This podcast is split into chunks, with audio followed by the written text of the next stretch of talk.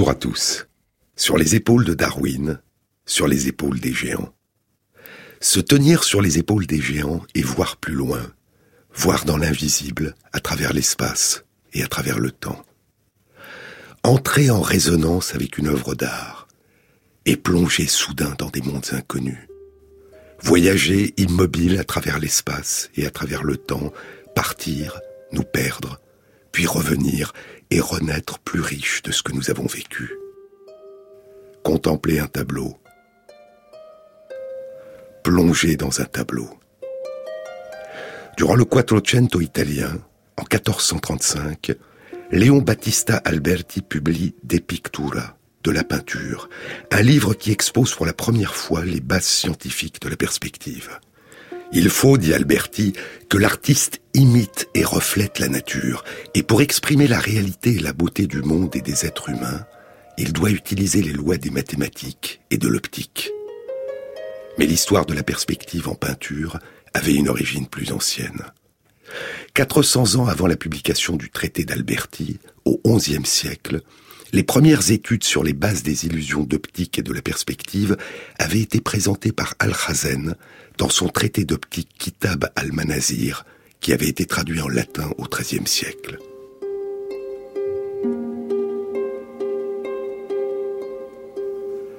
Vers 1425, l'ingénieur et architecte Filippo Brunelleschi le bâtisseur du dôme de la cathédrale Santa Maria del Fiore à Florence peint les premiers tableaux en utilisant les lois géométriques de la perspective.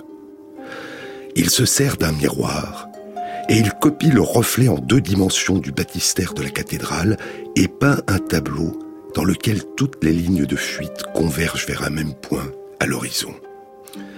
Et ce n'est que dix ans plus tard qu'Alberti présentera une formalisation mathématique de ces lois de la perspective, expliquant notamment comment la diminution progressive de la taille des objets donne l'illusion de leur éloignement progressif.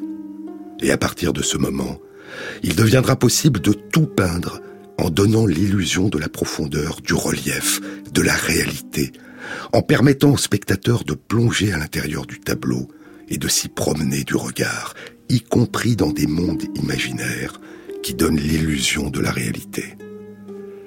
Mais dans Des Pictura, Alberti ne s'intéresse pas seulement aux lois abstraites de la géométrie, il aborde aussi la question des émotions que transmet la peinture.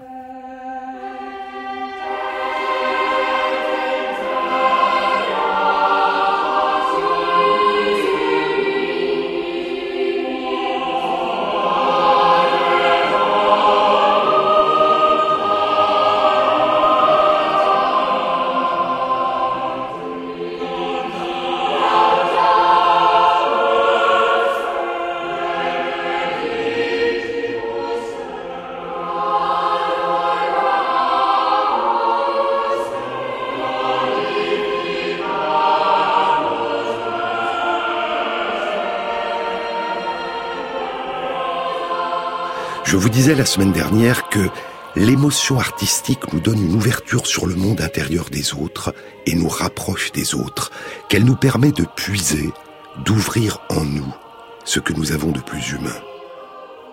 Dans De Pictura, Léon Battista Alberti écrit Le tableau va émouvoir l'âme de ceux qui le regardent si chacune des personnes peintes révèle clairement les mouvements de sa propre âme. Nous pleurons avec ceux qui pleurent, nous rions avec ceux qui rient, nous sommes en deuil avec ceux qui sont en deuil. Ces mouvements de l'âme, nous les comprenons à partir de la vue des mouvements du corps.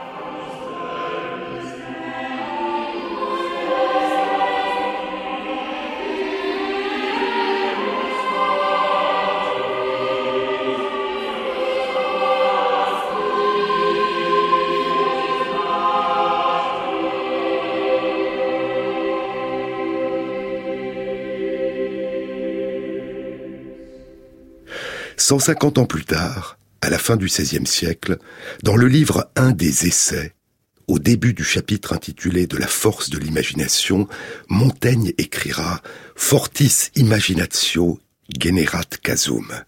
Une imagination forte produit l'événement. Je suis de ceux qui ressentent intensément la force de l'imagination. La vue des angoisses d'autrui m'angoisse physiquement, et mon sentiment a souvent usurpé, volé le sentiment d'un autre. Et Montaigne ajoute, un tousseur continuel irrite mon poumon et mon gosier. Ce qu'évoque Montaigne, comme Alberti avant lui à propos de la peinture, c'est l'empathie. Cette extraordinaire capacité que nous avons de nous mettre à la place de l'autre, de vivre en nous ce que vit l'autre, d'anticiper ce que va vivre l'autre, d'anticiper ses intentions, ses attentes, et de les devancer, de nous les approprier, de nous projeter dans son futur. Plus de quatre siècles passeront, et dans son dernier et très beau livre, The Bonobo and the Atheist, In Search of Humanism Among the Primates, qui vient d'être traduit en français sous le titre Le bonobo, Dieu et nous, à la recherche de l'humanisme parmi les primates, le primatologue et éthologue France Deval écrit Nous avons cette merveilleuse capacité d'habiter le corps des autres.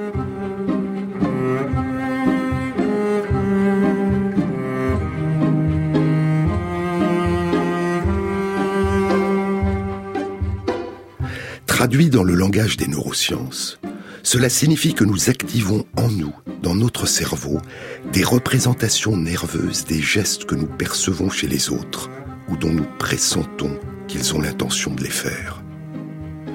Le fait que ces représentations nous sont inconscientes a été mis en évidence par des expériences consistant à présenter des photos de visage exprimant des émotions sur un écran d'ordinateur. Même si ces visages nous sont présentés pendant un temps trop bref pour être perçus consciemment, alors que nous sommes en train de regarder des paysages, les muscles de notre visage vont esquisser les mêmes mimiques et notre humeur sera modifiée par l'expression que nous avons vue sans le savoir. Un visage triste cause une impression de tristesse, un sourire, une impression de joie. Ulf Dimberg, le psychologue suédois qui a le premier réalisé ces recherches, dit Deval, Ulf Dimberg m'a parlé de la résistance initiale qui a rendu très difficile la publication de ses résultats au début des années 1990.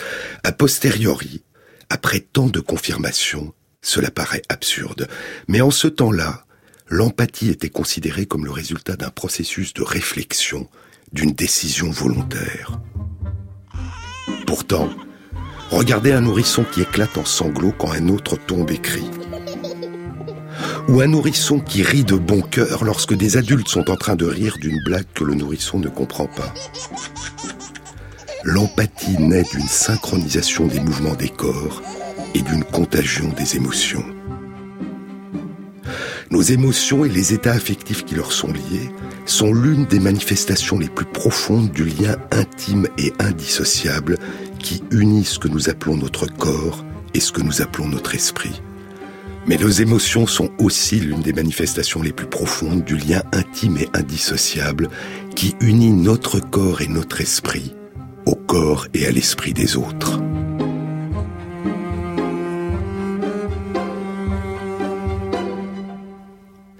À peu près à la même période où avaient lieu ces recherches essentielles, poursuit Deval, durant les années 1990, des chercheurs à Parme, en Italie, découvraient l'existence des neurones miroirs. Ces neurones sont activés quand nous réalisons une action comme tendre la main vers un verre, mais ils sont aussi activés quand nous voyons quelqu'un faire un geste, nous réalisons alors en nous-mêmes ce même geste. Parce que les neurones miroirs ne font pas la distinction entre nos propres comportements et ceux des autres, ils nous permettent de nous mettre à la place des autres, ils nous permettent d'être un instant dans la peau d'un autre. Cette découverte permettait aussi d'apporter une explication à l'une des premières descriptions de l'empathie, la perception esthétique devant une œuvre d'art. Deval fait allusion à l'origine même du mot empathie. Le terme empathie, littéralement ressentir en soi la souffrance de l'autre, n'émerge dans la langue moderne qu'au début du XXe siècle. Il a été choisi à partir de la langue grecque ancienne par le psychologue américain Edward Titchener pour traduire un mot de la langue allemande, Einfühlung, littéralement sentir à l'intérieur, ressentir. En 1903, le psychologue allemand Theodor Lips a utilisé le terme Einfühlung dans un article intitulé Ressentir, mimétisme intérieur et sensations organiques. Puis, quatre ans plus tard, dans un autre article intitulé La compréhension du moi étranger, la compréhension du moi de l'autre.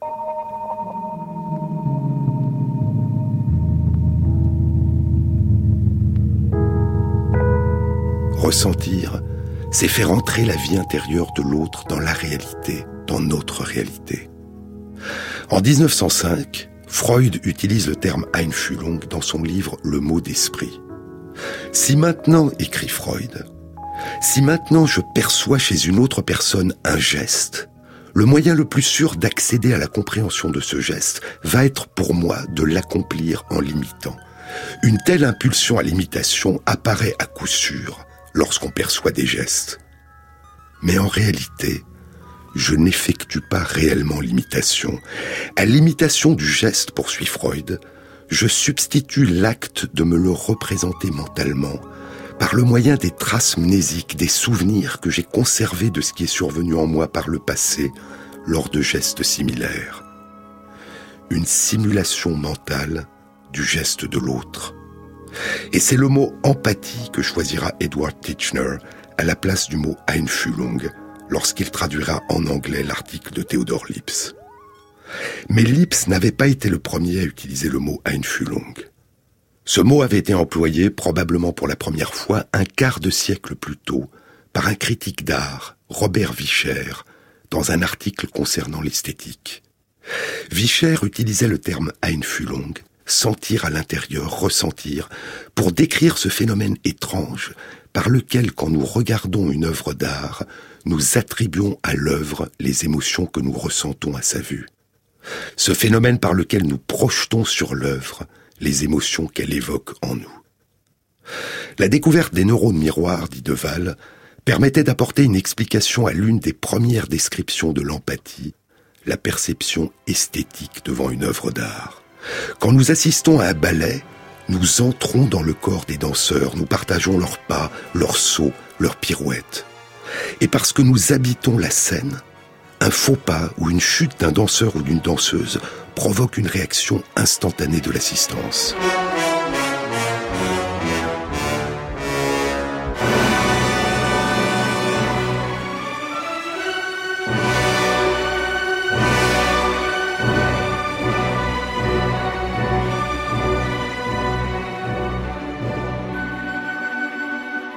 L'opéra, ajoute Deval, crée le même type de connexion entre nous et les artistes, par l'intermédiaire de la voix humaine.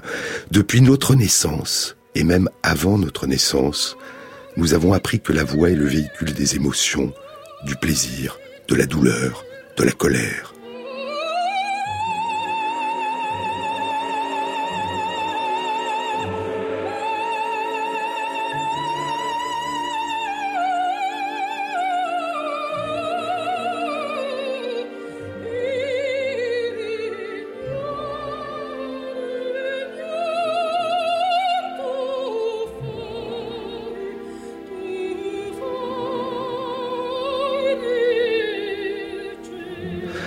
Les arts de la peinture et de la sculpture créent le même type de lien entre nous, l'œuvre et l'artiste.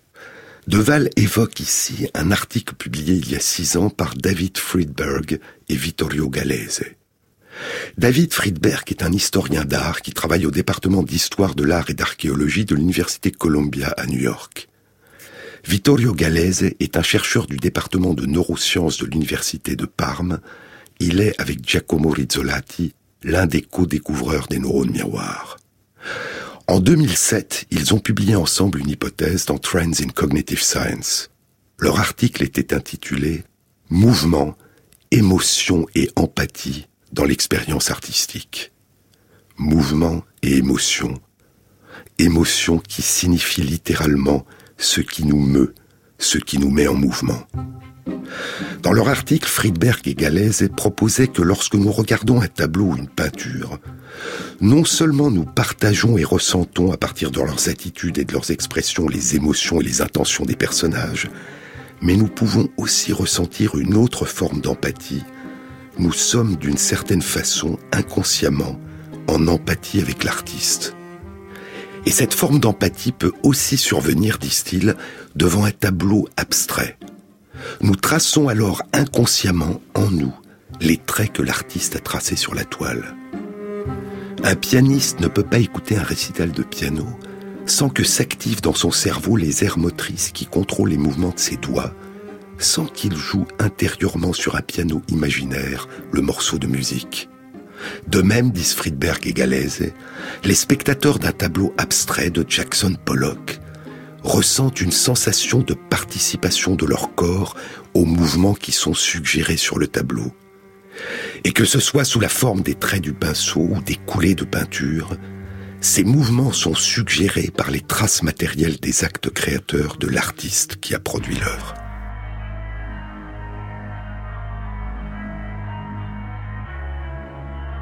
Sur les épaules de Darwin, Jean-Claude Amezen sur France Inter.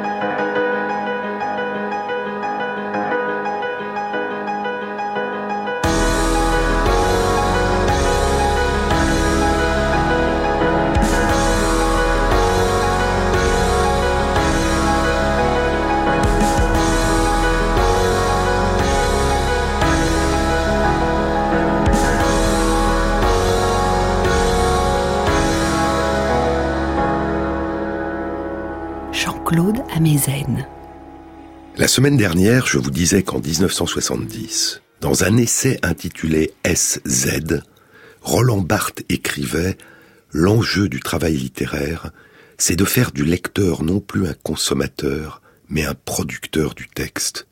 Quand je lis un texte littéraire, j'écris ma lecture. Ce que proposeront sous une autre forme David Friedberg et Vittorio Gallese 37 ans plus tard, c'est que l'enjeu du travail du peintre, c'est de faire de celui qui regarde le tableau non pas un spectateur, mais un producteur du tableau. Quand nous regardons un tableau, suggère-t-il, nous peignons le tableau. Lire un texte littéraire, disait Barthes, c'est trouver des sens.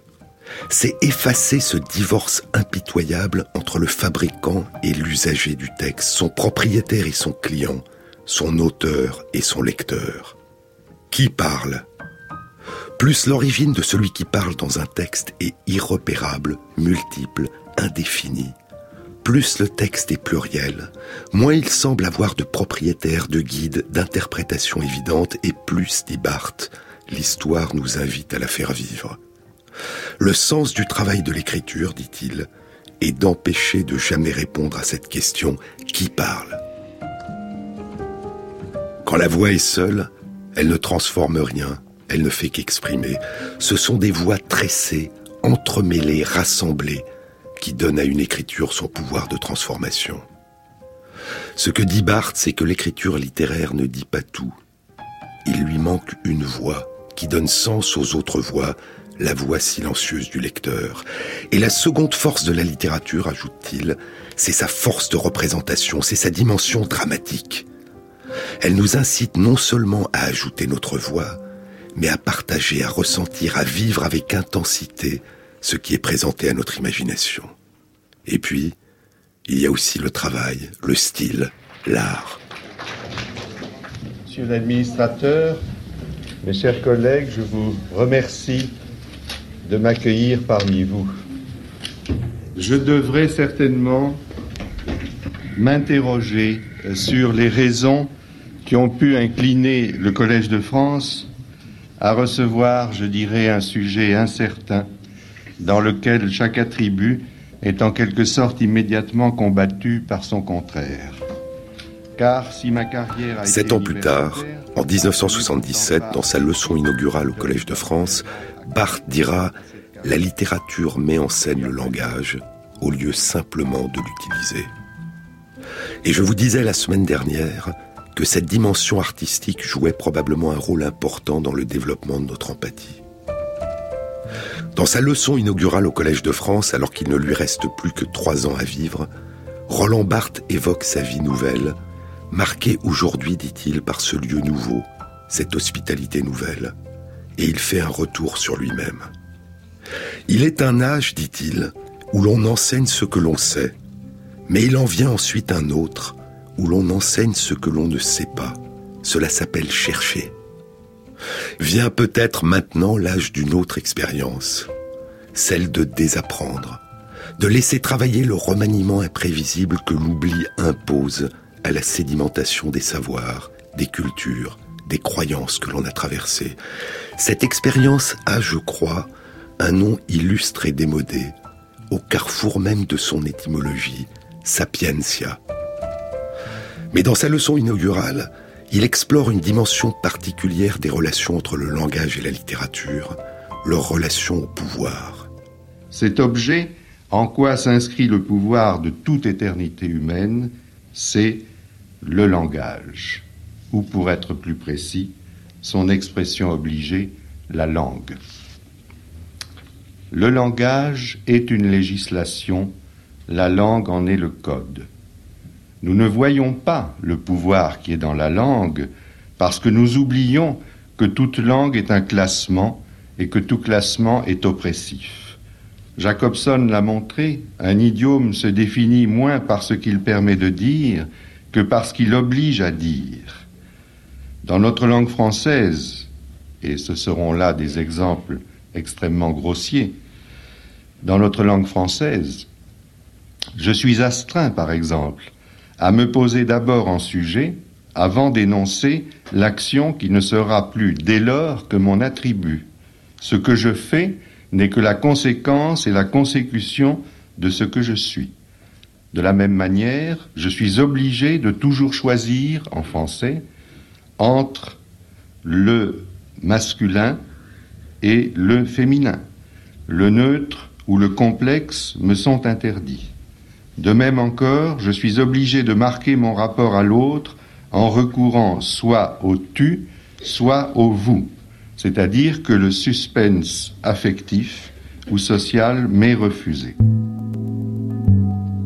Ce qu'évoque Barthes sans le dire, c'est que la langue anglaise, par exemple, contrairement à notre langue, ouvre la possibilité d'utiliser le neutre en plus du masculin et du féminin, et n'oblige pas en disant you à préciser si c'est un tu ou un vous.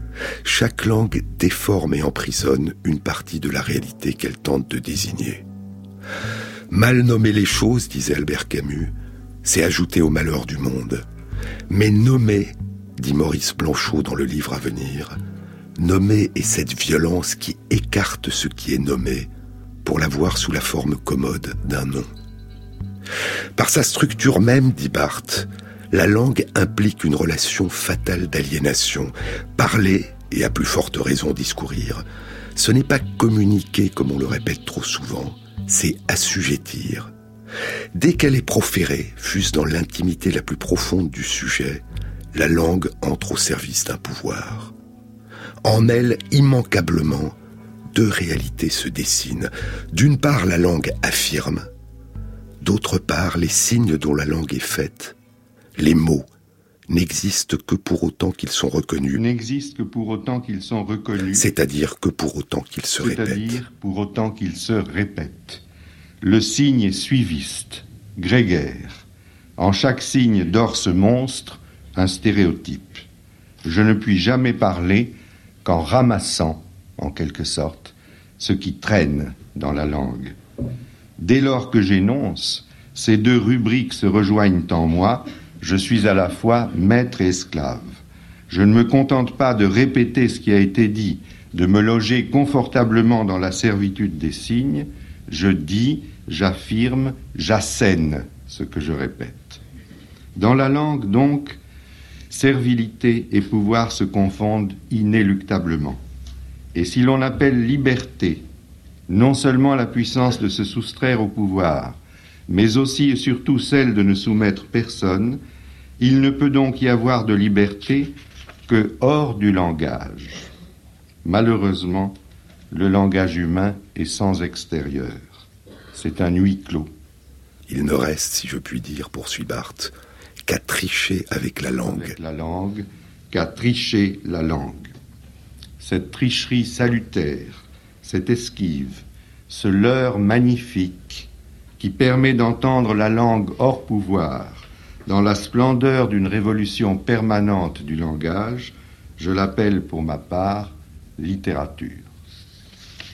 J'entends en effet par littérature non un corps ou une suite d'œuvres, ni même un secteur de commerce ou d'enseignement, mais le graphe complexe des traces d'une pratique, la pratique d'écrire. Je vise donc en elle essentiellement le texte. C'est à l'intérieur du texte, à l'intérieur de la langue, que la langue doit être combattue, non par le message dont elle est l'instrument, mais par le jeu des mots dont elle est le théâtre. Les forces de liberté qui sont dans la littérature dépendent du travail de déplacement que l'écrivain exerce sur la langue. Et la littérature change la langue. Elle est là où la langue tente d'échapper à son propre pouvoir, à sa propre servilité. Il s'ensuit, ajoute Barthes, une certaine éthique du langage littéraire. Une certaine éthique du langage littéraire qui doit être affirmée parce qu'elle est contestée. On reproche souvent à l'écrivain, à l'intellectuel, au professeur, de ne pas écrire la langue de tout le monde. Mais il est bon que les hommes, à l'intérieur d'un même idiome, à savoir pour nous le français, aient plusieurs langues. Si j'étais législateur, supposition aberrante pour quelqu'un qui, étymologiquement parlant, vous l'avez vu, et anarchiste, loin d'imposer une unification du français, qu'elle soit bourgeoise ou populaire, j'encouragerais au contraire l'apprentissage simultané de plusieurs langues françaises, de fonctions diverses promues à égalité. Dante discute très sérieusement pour décider en quelle langue il écrira le convivio, en latin ou en toscan. Et ce n'est nullement pour des raisons politiques ou polémiques qu'il choisit la langue vulgaire. C'est en considérant l'appropriation de l'une et l'autre langue à son sujet. Les deux langues, comme pour nous le français classique et le français moderne, ou le français écrit et le français parlé, forment ainsi une réserve dans laquelle il se sent libre de puiser selon la vérité du désir. Cette liberté est un luxe que toute société devrait procurer à ses citoyens. Autant de langage qu'il y a de désir. Proposition utopique en ceci qu'aucune société n'est encore prête à admettre qu'il y a plusieurs désirs. Qu'une langue, quelle qu'elle soit, n'en réprime pas une autre.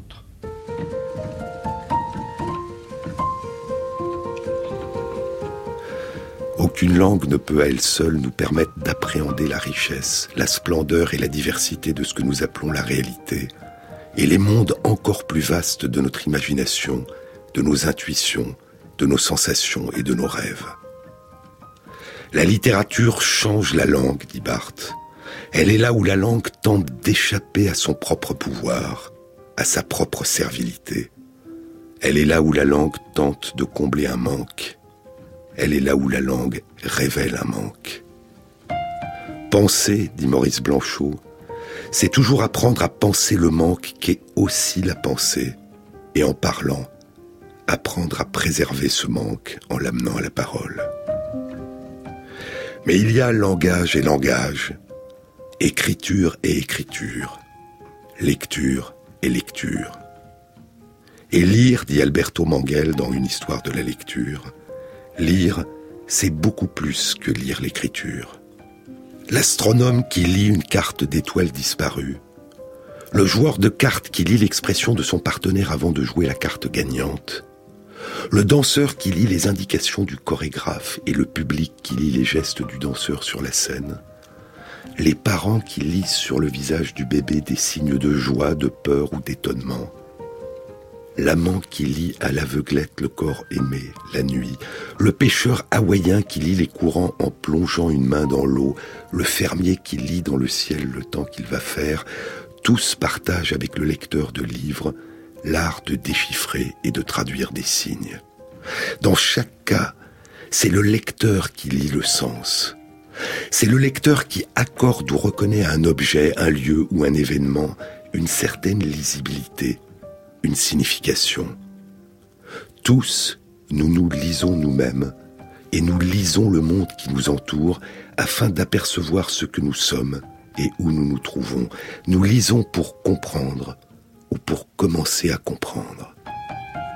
Et l'art sous toutes ses formes, parce qu'il nous défamiliarise, l'art nous oblige à relire le monde, nous ouvre au monde et nous permet de redécouvrir et de retisser sous une forme toujours nouvelle ce lien profond, ancien, qui précède le langage et les mots et que nous avons découvert au moment de notre naissance, ce lien qui nous rattache aux autres.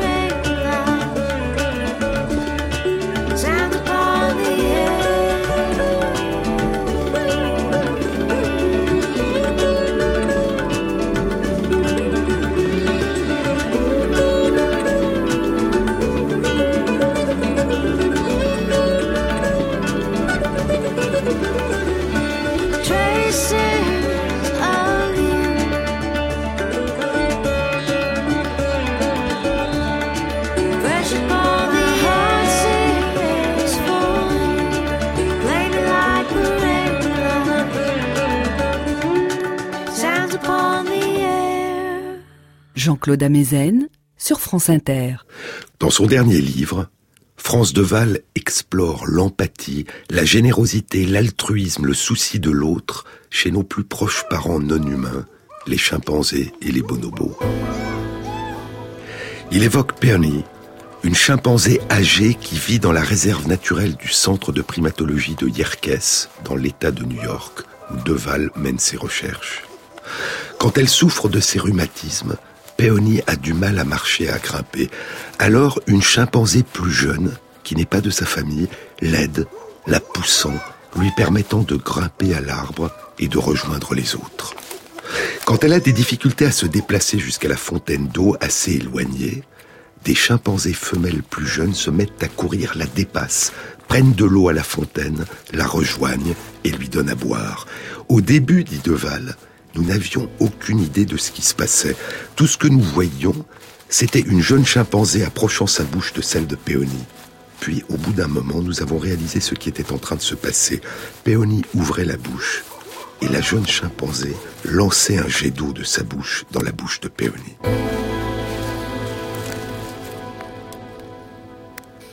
L'empathie nécessite une attention à l'autre et une sensibilité aux besoins de l'autre. Il y a 34 ans, en 1979, France Deval publiait avec Angeline van Rosemalen une étude qui allait provoquer une grande surprise. L'étude décrivait l'existence chez des chimpanzés de deux comportements qui étaient jusque-là considérés comme spécifiques aux êtres humains, des comportements de réconciliation entre des adversaires après un conflit et des comportements de consolation, un membre du groupe venant consoler celui qui a eu le dessous dans un conflit violent. Depuis, des comportements de réconciliation ont été décrits chez d'autres primates, et depuis un peu plus de cinq ans chez des chiens, des loups et des chevaux.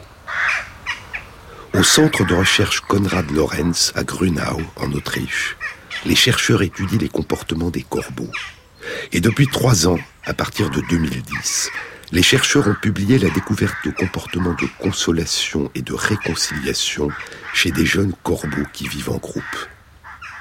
Les fidèles compagnons, qu'ils appartiennent ou non à la même famille, se réconcilient souvent après un conflit. Et ces réconciliations diminuent la probabilité de survenue de nouveaux conflits. Et après un conflit violent entre deux adversaires, le vaincu est consolé par son fidèle compagnon, qui vient se placer à côté de lui et pose son bec sur le bec ou sur le corps de la victime. Au centre de recherche Konrad Lorenz à Grunau, dit France Deval dans son dernier livre, les chercheurs étudient aussi les oies qui vivent en liberté, les descendants des oies de Lorenz. Les chercheurs les ont équipés de petits transmetteurs qui mesurent le rythme de leur battement cardiaque. Les oies vivent en couple. Et lorsque l'un des oiseaux engage un combat avec un autre, le cœur de son ou de sa partenaire se met à battre beaucoup plus vite même si là où le partenaire n'est absolument pas impliqué dans les disputes, le rythme cardiaque, dit Deval, révèle le souci pour l'autre.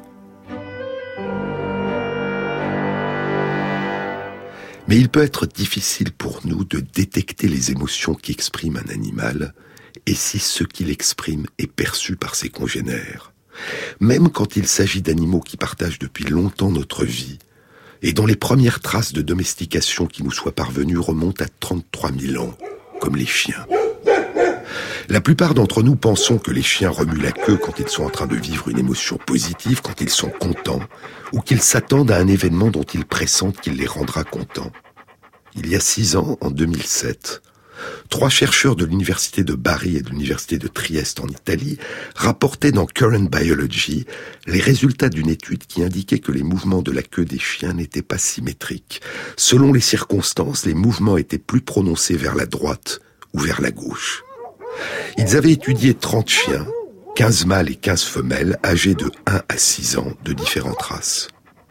Les chiens avaient été exposés soit à leur maître ou maîtresse, soit à une personne qui leur était inconnue, soit à un chien qu'ils ne connaissaient pas, un berger malinois âgé de 4 ans de caractère dominant, soit ils avaient été laissés seuls. Il y avait deux expositions par jour pendant deux jours par semaine. Chaque situation était répétée dix fois au total, dans un ordre aléatoire tiré au sort, sur une durée globale de 25 jours. Les chercheurs avaient enregistré chaque situation par vidéo, puis ils avaient analysé les battements de queue des chiens. Lorsque les chiens étaient en présence de leur maître ou leur maîtresse, leur mouvement de queue était de grande amplitude et surtout orienté vers la droite. C'était aussi le cas quand ils étaient en présence d'une personne inconnue, mais leur mouvement de queue était de plus faible amplitude et seulement un peu plus orienté vers la droite. En revanche, quand ils étaient en présence du chien dominant inconnu, leur mouvement de queue était plus souvent orienté vers la gauche, ce qui était aussi le cas lorsqu'ils étaient seuls. Le titre de l'étude était Les chiens répondent à différentes émotions par des battements de queue asymétriques. L'orientation prédominante des battements de queue vers la droite traduirait des émotions positives, alors que l'orientation prédominante des battements de queue vers la gauche traduirait des émotions négatives. L'orientation des battements de queue vers la droite résulte d'une activation des centres moteurs de l'hémisphère gauche du cerveau, et l'orientation des battements de queue vers la gauche résulte d'une activation des centres moteurs de l'hémisphère droit du cerveau. Ces résultats confortent une théorie qui propose que les émotions positives qui incitent au contact et à l'approche s'accompagneraient d'une activation prédominante de l'hémisphère gauche du cerveau et que les émotions négatives qui incitent au retrait s'accompagneraient d'une activation prédominante de l'hémisphère droit du cerveau. Cinq ans passeront et au printemps 2012, une autre étude est publiée dans PLOS ONE. Les chercheurs de l'université de Lincoln en Grande-Bretagne avaient présenté à 22 chiens de race ou bâtards des photographies de chiens, soit des photos de chiens menaçants, gueule ouverte, avec les crocs visibles, museau froncé, les oreilles dressées pointant en avant, soit des photos de chiens ayant une expression neutre, soit des photos de chiens exprimant du plaisir, détendus, bouche ouverte, langue pendante et les oreilles inclinées vers l'arrière. Les chercheurs avaient filmé les chiens en train de regarder les photos et ils avaient analysé vers quel côté de la photo les chiens tournaient leur regard. Lorsque la photo exprimait une menace, les chiens commençaient par regarder du côté gauche, puis continuaient à regarder à gauche beaucoup plus souvent qu'à droite. Lorsque la photo était neutre, ils regardaient plus souvent à gauche qu'à droite, mais la différence était faible. Lorsque la photo était celle d'un chien heureux, il commençait par regarder à droite et regardait ensuite beaucoup plus souvent à droite qu'à gauche. Pour vérifier que cette latéralisation de leur regard à gauche en cas de menace ou d'expression neutre et à droite en cas d'expression joyeuse n'était pas due à une légère asymétrie des visages de chiens présentés sur la photo, pour vérifier que les photos de visages menaçants n'avaient pas une légère asymétrie gauche et les photos des visages joyeux une légère asymétrie droite qui attirerait le regard du chien, les chercheurs ont fabriqué des images en miroir de ces photos, dans lesquelles la partie droite de la photo était maintenant à gauche et inversement, et les chiens qui regardent ces photos en miroir continuent à latéraliser leur regard à gauche en cas de visage menaçant ou neutre, et à droite en cas de visage joyeux. C'est donc bien l'émotion exprimée par le visage du chien sur la photo qui se traduit par les déplacements de leur regard. Les déplacements du regard vers la gauche traduisent une activation de l'hémisphère droit du cerveau, et les déplacements du regard vers la droite traduisent une activation de l'hémisphère gauche du cerveau. Ainsi, comme l'asymétrie, la latéralisation des battements de queue vers la gauche ou vers la droite, l'asymétrie la latéralisation du regard vers la gauche ou vers la droite suggère que la réponse aux émotions négatives implique chez les chiens une mobilisation prépondérante de l'hémisphère droit du cerveau et que la réponse aux émotions positives implique une mobilisation prépondérante de l'hémisphère gauche du cerveau. Mais est-ce que cette asymétrie est-ce que cette latéralisation de certains des comportements du chien, qui traduit la nature positive ou négative des émotions qu'il est en train de ressentir, n'est perçue que par les chercheurs? Ou est-ce qu'elle pourrait aussi renseigner un autre chien sur l'état émotionnel de son congénère? Au début de cette semaine, une étude publiée dans Current Biology apporte une réponse à cette question. L'étude est publiée par les chercheurs italiens qui avaient identifié il y a six ans l'asymétrie des battements de queue des chiens. La publication est intitulée Voir des battements de queue asymétriques vers la droite ou vers la gauche produit des réponses émotionnelles différentes chez les chiens. Les chercheurs ont exposé 43 chiens de différentes races à des vidéos de chiens qui leur étaient inconnus, qui étaient filmés de face et qui remuaient la queue soit de manière prédominante vers la droite, soit de manière prédominante vers la gauche, et à des vidéos de chiens qui ne remuaient pas la queue. Pour contrôler que la réponse du chien qui regardait la vidéo n'était pas influencée par le regard ou la mimique ou l'ouverture de la gueule ou la langue du chien qui remuait la queue, les chercheurs ont aussi présenté à ces 43 chiens des vidéos où l'on ne voyait que la silhouette foncée du chien comme une ombre, sans aucun autre détail que sa queue qui battait soit vers la droite, soit vers la gauche, ou une absence de battement de queue. L'étude se déroulait en présence de leur maître ou maîtresse assis à quelques mètres d'eux. Les chercheurs ont mesuré le rythme des battements cardiaques de chacun des chiens qui observaient les vidéos et ils les ont filmés pendant qu'ils regardaient la vidéo et durant les cinq minutes qui suivaient pour évaluer leur comportement. Lorsque les chiens regardent un autre chien ou une simple silhouette de chien dont la queue bat vers la gauche, leur cœur s'accélère et leur comportement exprime de l'anxiété. Lorsqu'ils regardent un chien ou une silhouette de chien dont la queue ne bat pas, leur cœur ne s'accélère pas, mais leur comportement traduit un certain stress. Lorsqu'ils regardent un chien ou une silhouette de chien dont la queue bat vers la droite, leur cœur ne s'accélère pas et leur comportement est calme. Et ainsi, quand un chien bat de la queue de manière asymétrique vers la droite ou la gauche, il ne fait pas qu'exprimer des émotions positives ou négatives, il les transmet aussi aux autres chiens qu'il croise. L'expression des émotions est la condition même de leur partage. Et la capacité d'exprimer, de déchiffrer, de lire les émotions est un langage ancien qui a précédé pendant très longtemps l'émergence des langages humains. I was demanding to be oh so strong, but truth be told, the only myself to tag along. Follow my shadow, what I didn't know was patching up only makes it grim. Have too much pleasure from illusions of life. Seems I'd rather lose a friend than a fight.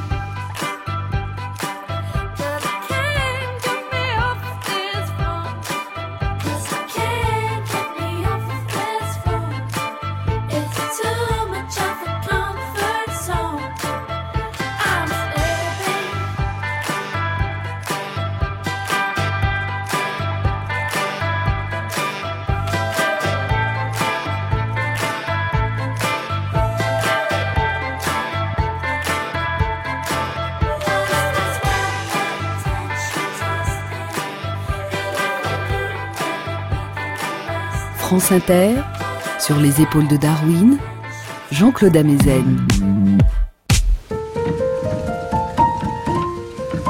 Quand et comment a émergé dans le monde animal cette capacité de partage des intentions, des émotions et des besoins des autres?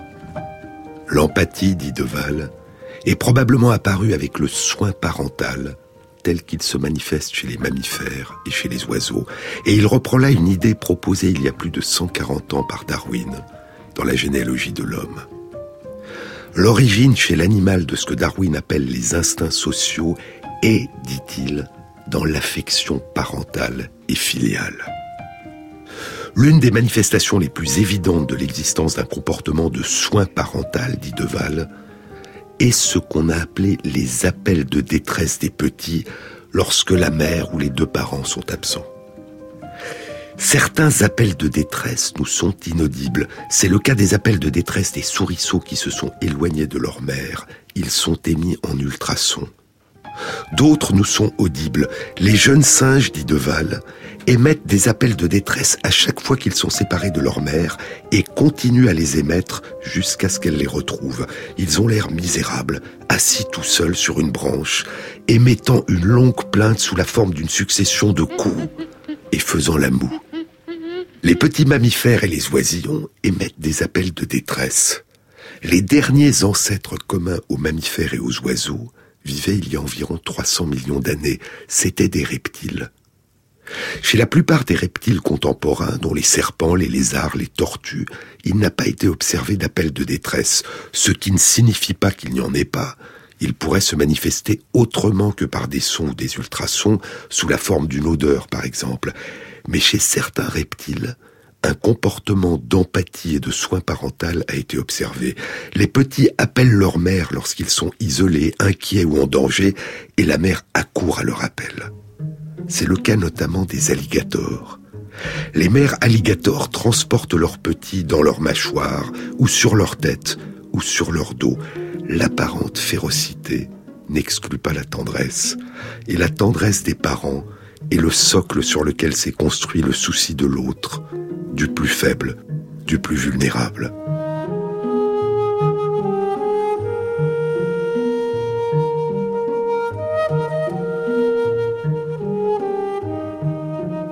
Un an après la publication de la généalogie de l'homme, Darwin publiera un livre qu'il avait initialement conçu comme faisant partie du précédent et qu'il intitulera L'expression des émotions chez l'homme et les animaux. Les émotions sont notre boussole, dira Deval 140 ans plus tard. Pour Darwin, c'est l'émergence et l'évolution il y a très longtemps d'une capacité de se mettre à la place de l'autre qui a produit chez nous ce qu'il appelle la part la plus noble de notre nature, l'aide que nous nous sentons obligés d'apporter aux personnes les plus faibles et qui est, dit-il, essentiellement une conséquence indirecte de l'instinct de sympathie. L'instinct de sympathie. Darwin fait référence à un livre du philosophe Adam Smith, Une théorie des sentiments moraux, publié un siècle plus tôt.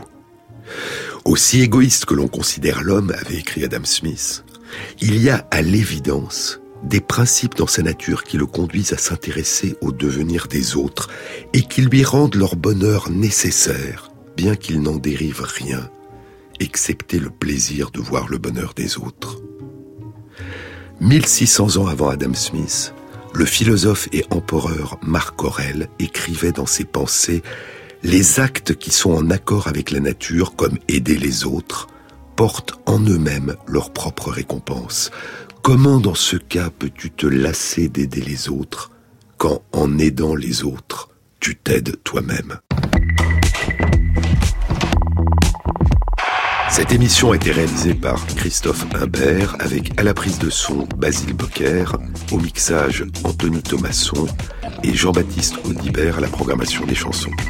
Et merci à Christophe Magère qui intègre sur la page de l'émission sur le site franceinter.fr les références aux articles scientifiques et aux livres dont je vous ai parlé.